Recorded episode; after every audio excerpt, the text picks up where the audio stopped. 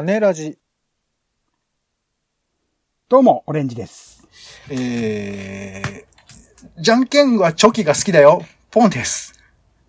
世の中全部歌にしよう種ラジ。よろしくお願いします。よろしくお願いいたします。今週楽しみたい映画、テレビ、イベント、展示、様々な娯楽ごとで気になったものを拾う、種助のコーナーです。見たり言ったり喋ったりにお使いいただければと思います。よろしくお願いします。はい。さあ、ということで今週はね、えーツイキャスの生配信も、えー並行してお送りしながら、えーポッドキャストでも通常配信しておりますが、ではまず行きましょう。娯楽のミニレポート。先週行った娯楽ごとを紹介いただきましょう。オレンジさん。はい。えっと、先週の種付けで紹介したもので言うと、ハイトメディアプレゼンツエンド展、死かけるテクノロジーかける未来イコールハテナっていう展示会に行ってきまして、これ、あの、残念ながら今日のね、えっと、週配信日である11月14日で終了になってしまうんですが、すごく面白くて、うん。いろいろなその漫画、過去の漫画作品の一コマなり、いくつかそのページみたいなものを展示しつつ、それから導か出される、それこそ、えっと、死んだ後に、あの、天国は、ああの、その先はあると思いますか？死後の世界はあると思いますか？とか、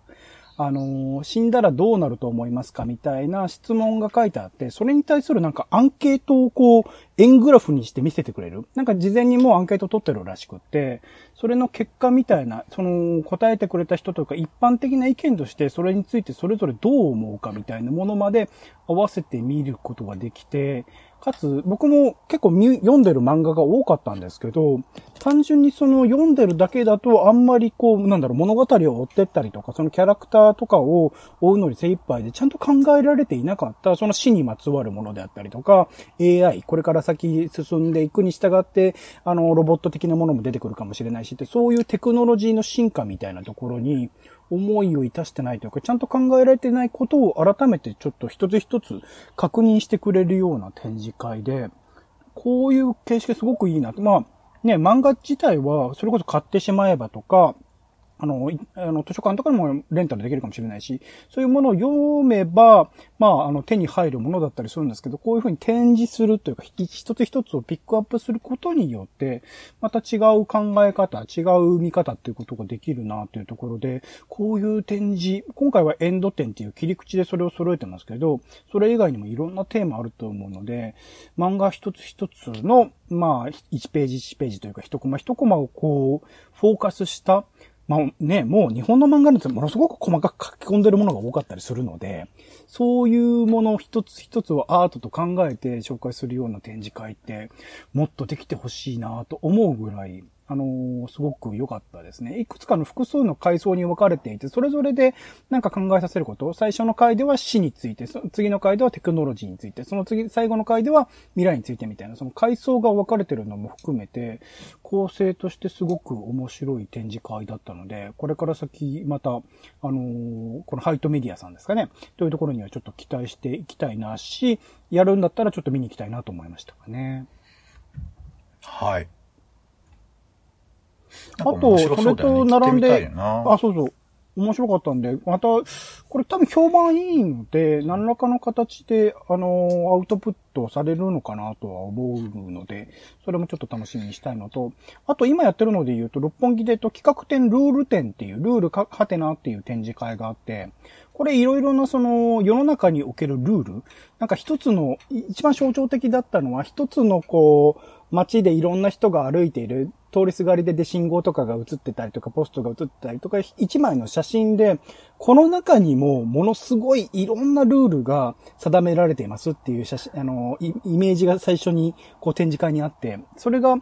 ほんと細かいんですよ。横断歩道の作り方とか、ポストの色とか設置の仕方とか、その子供が歩いてるんですけど、そのランドセルの形状のルールとか、なんかほんといろいろと世の中においてはルールに縛られてることが多いよねってことを一番最初に見せてくれて、うんうん。その先で、その、いろいろな世の中におけるルールを疑ったりとか、新しくルールを考えたりとかっていうことを、いくつかの展示で見せてくれるっていう仕組みになっていて、これもこれですごく面白いし、クリエイティブの作り方としてもすごくおしゃれ、あの、佐藤正彦さんっぽいというか、あの、まあ、E テレでね、今、あの、ピタゴラスイッチとかいろいろ作ってる方ですけど、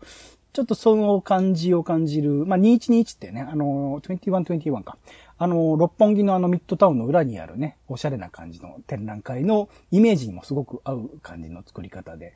それは面白かったし、異常にこう若い人が多かったですね。なんか TikTok を通じて、その中の展示なのかな？内容がすごくバズったらしくって、あのー、普段その美術館の展示、それこそ現代アートですらも見ないような10代とかの若者がカップルとかで来てるものが、人が多かったので、それも含めてすごく印象的でしたね。うん。行きたいなと思ってたんだよな。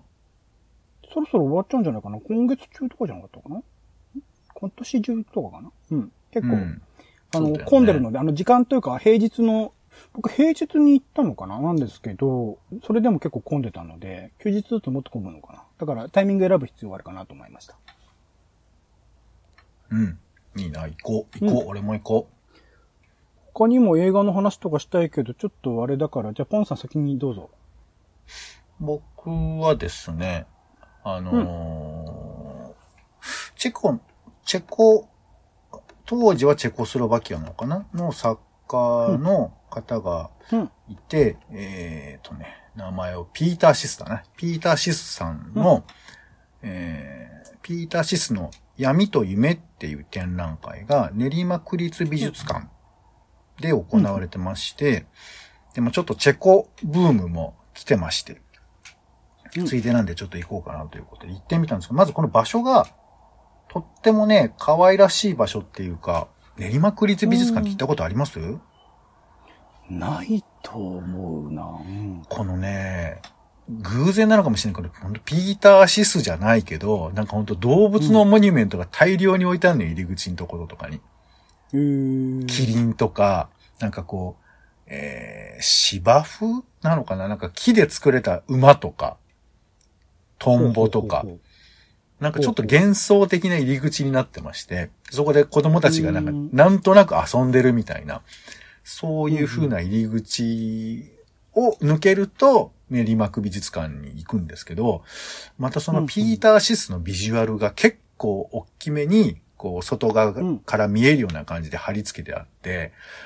いや、なんか僕はごめん、ピーターシスそんなに知らないんだけど、あの、うん、結構押し出されてるし、これはワクワクさせるなと思って入ったら、結構なボリュームで、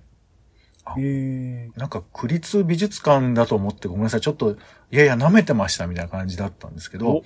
1000円だけど、これは相当に楽しめるなという感じがあって、でしかも面白いのが、やっぱりまあ、今言いましたけど、チェコの人なので、えー、うん、ピーター・シスの歴史イコール、チェコのいろんなこの歴史、激動のチェコの変変革、変動の歴史みたいなのも重なってくるんですよ。で、この人は一旦アメリカに今、亡命をすることになるんですけど、その辺のことがもチェコのなんか歴史につながっていって、まあ、その辺も面白いし、さらに、このピーター・シーさんは今でもご活躍されてるんですね。なので、2021年にも何をしてるかってことがわかるので、あの、地続きで自分たちにつながってくるというか、そういうふうなお話でもあるし、もちろん絵も魅力的だし、あの、結構偉人についても触れるようなことがあったり、あの、星の王様のサン・テグジュッペリさんの話な、あの、紹介な作品なんかも作ってたりして、意外とね、こう、身近な作品というか、その、伝わるものもあるし、作品単体を見ると非常に独特だったりもして、なんか、これはちょっと、全然知らなかったけど、面白かったなっていう感想でしたよ。はい。気にはなってたんですよ。うん。行きたいなと思ってたけど、練馬という距離のね、遠さがなかなか。そうね。練馬のさらに中村橋というね、駅が最寄りなので、ちょっと行きづらくはあって、うん、しかもね、今日、11月14日までなので、あの、今言うのも。二人ともそういうのを紹介してる、ね、大変恐縮ではあるんですでも急いで行っていただければ、この、はいね生配信ならではでね。はい。はい。もし今日、えー聞きたいと思う人は言っていただいてもいいですし、あとあの動画もね、えー公開されてますので、まあ、そのうん端っこでもね、楽しみたいという方は、練馬区立美術館の、えーリンクを見ていただいたら、ちょっとはね、雰囲気も楽しめるんじゃないかなというふうに思います。はい。あとは、えー、そうね、ゴッドタン5話分とドクター X5 話分を見たよ。なんでそんなまとめてみたんですか？どういうことですか？いや、もう、最近本当に忙し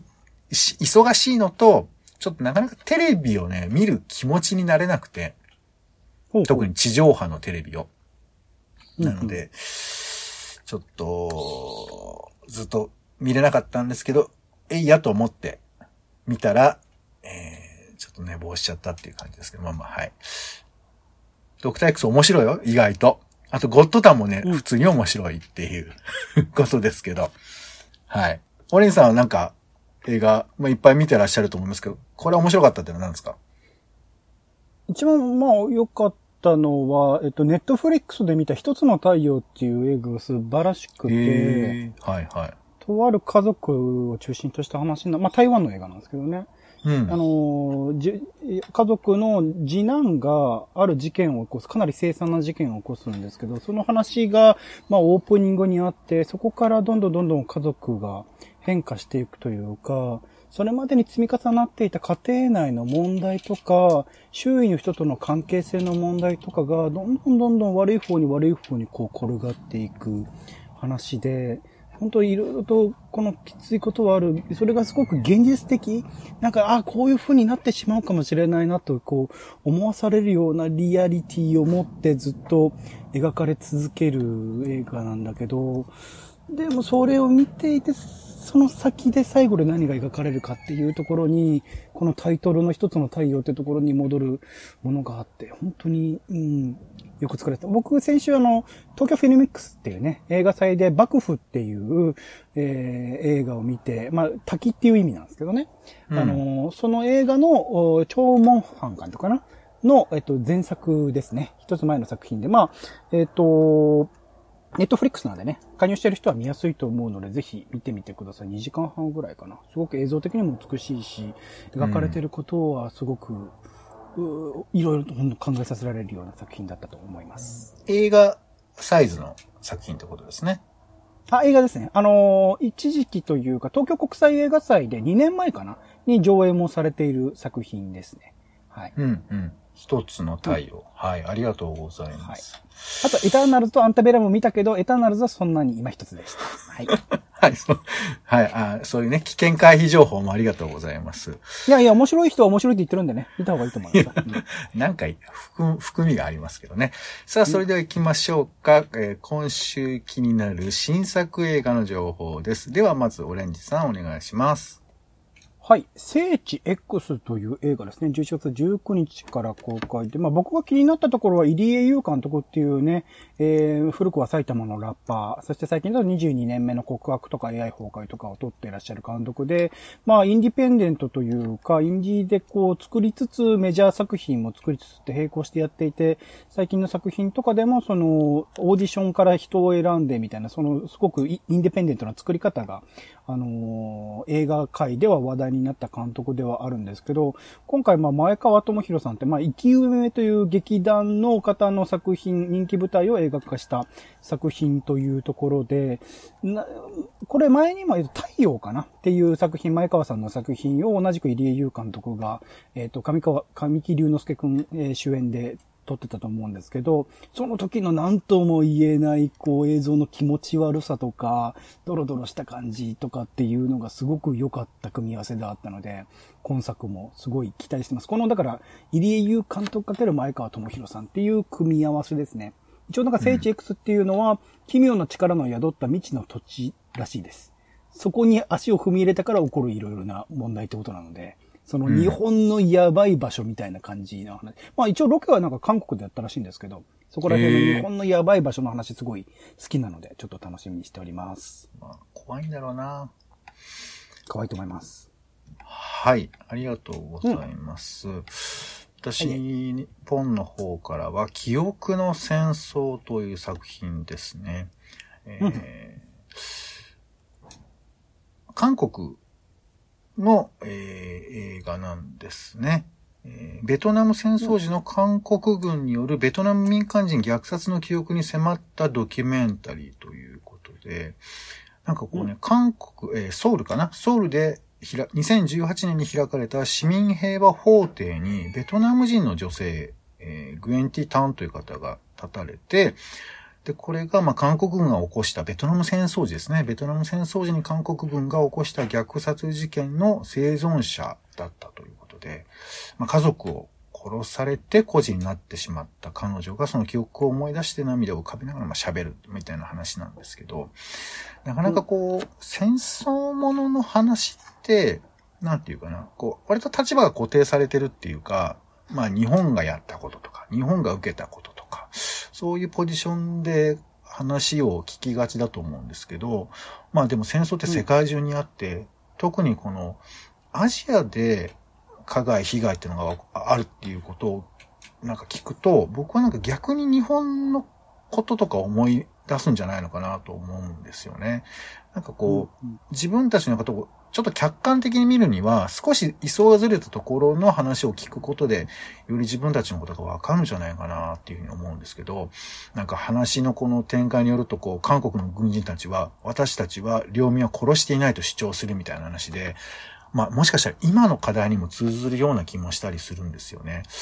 ということで、この戦争の話題をどう考えるか、なんかこう、逆に身につまされるような感覚が、えーするような作品じゃないかなということで、記憶の戦争をご紹介しました。はい。では、気になる名画座行きましょう。オレンジさんお願いします。今週今週の気になる名画座は、てけてけてけてけてーん。目黒シネマさんでございます。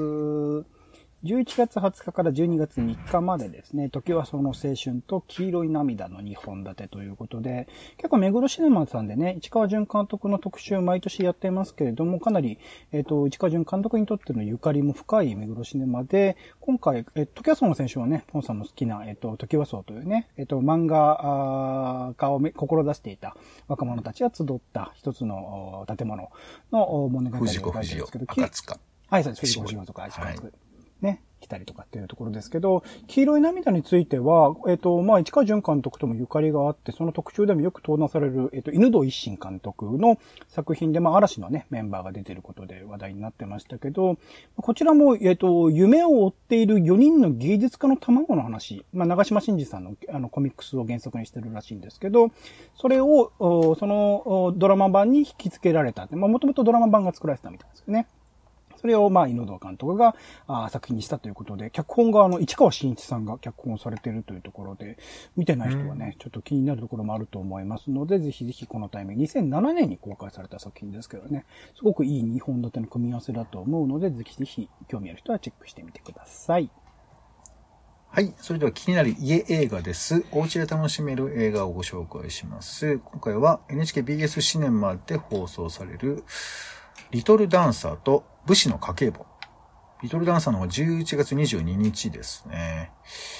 なんかこう、ボクシングやれよってお父さんに言われてるビリーが、ふとしたきっかけからバレエに夢中になるっていう話でして。これ見てないんですけど。見ましたこれ。ちょっと見たことある気がしますね。ちゃんと記憶してはないですけど、イメージはすごくありますね。これちょっと気になってるんでね、ちょっとあの、なんか音楽は多分ね、中、あの、とても魅力的な作品じゃないかなというふうに思いますけどね。そしてね、こっちは見てるんですよ。武士の家計簿。えー、11月23日火曜日ですけども、これね、まだブレイクする前なのかな？坂井正人さんが出てる作品で、もうブレイクしてたんじゃないかな、多分。まあ、してたっていや、まあ、してたけど、うんまだ半沢とかの前ですよね。全然前ですけど。南極料理人とかの後っすよね、多分ね。かな？まあ、ちょうどちょっとその頃だよね。その、僕ら的には十分来てるって感じではあったと思うんですけど、そうですね。武士新選組の山並さんでね。はい。そうねはい。うん江戸時代後半にこう武士なんだけれども、なんていうかその、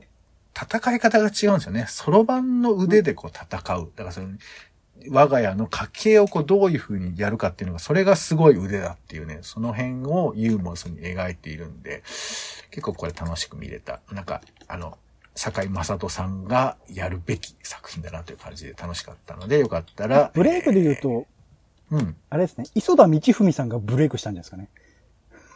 原作者の。あ、あそうだね。これはだからやっぱそういう資料をきっちりと追いかけたっていうか、こういうことを見てる人がいたんだっていうことの発見の作品。うん、まあでもそれが多分ここら辺から結構頻繁にね、テレビ出てる気がしますね。うん。うん、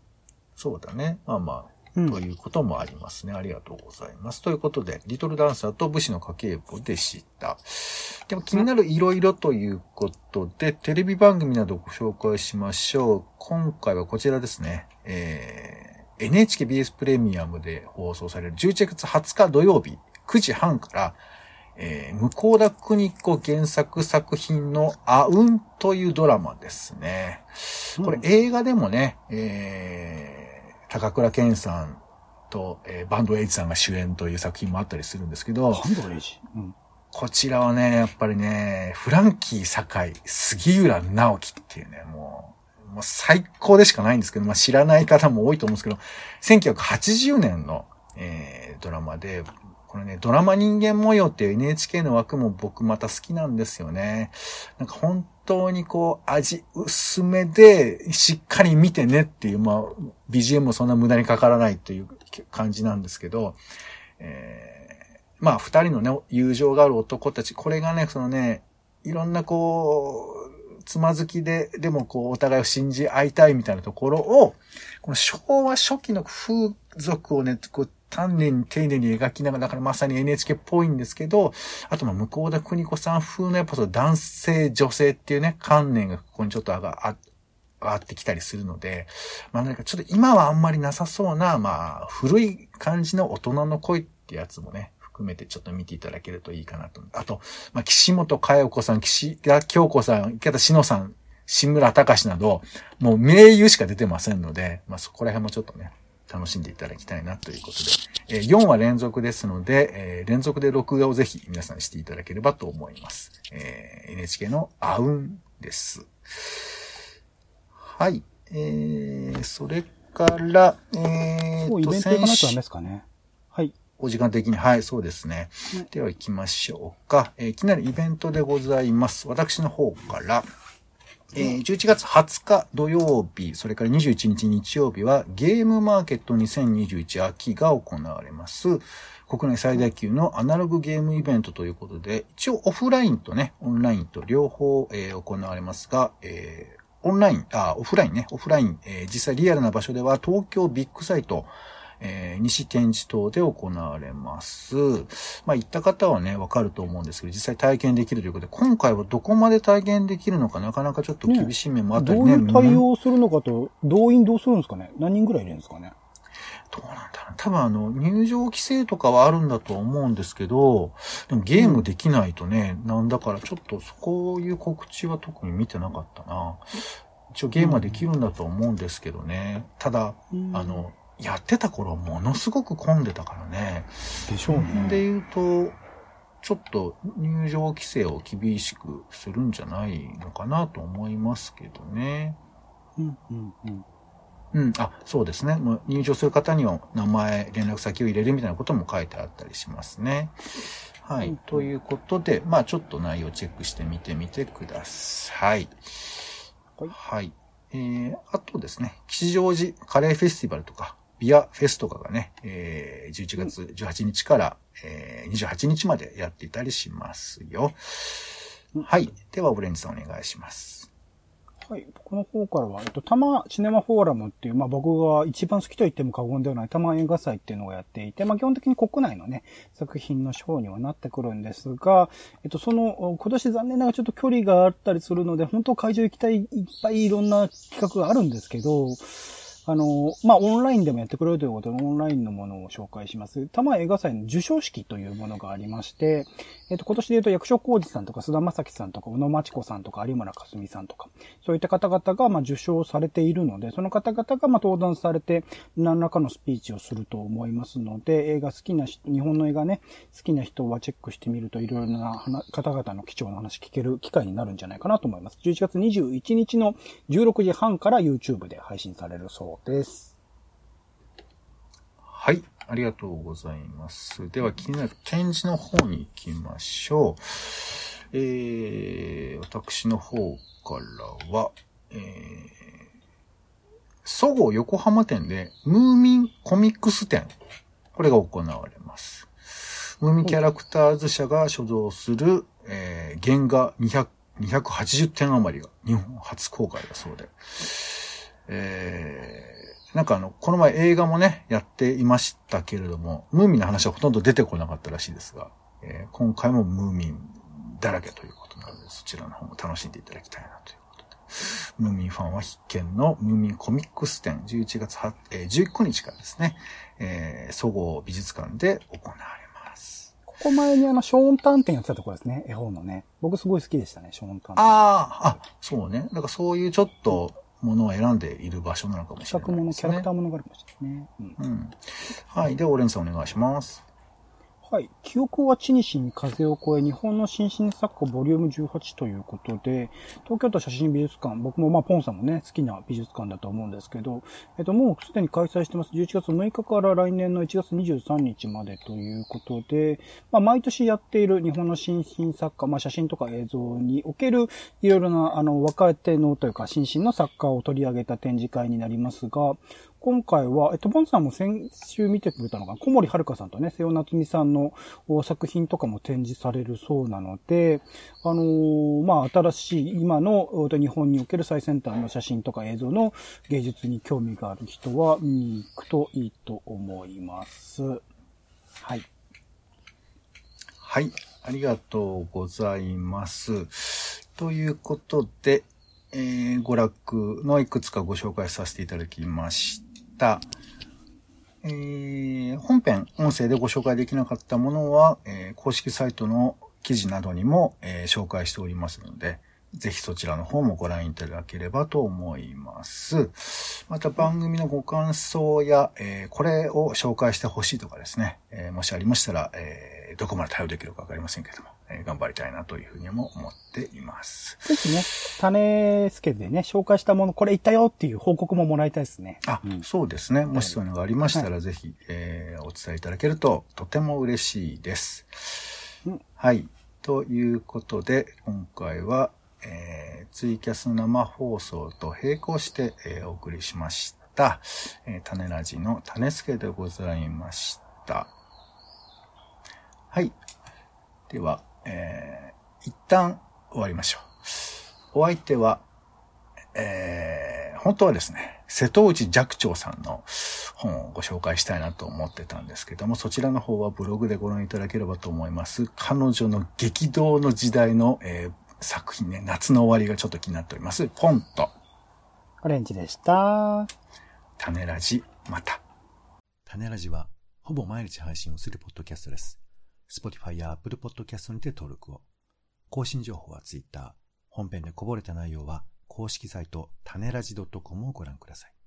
番組の感想や、あなたが気になる種の話は、公式サイトのお便りフォームから。お待ちしています。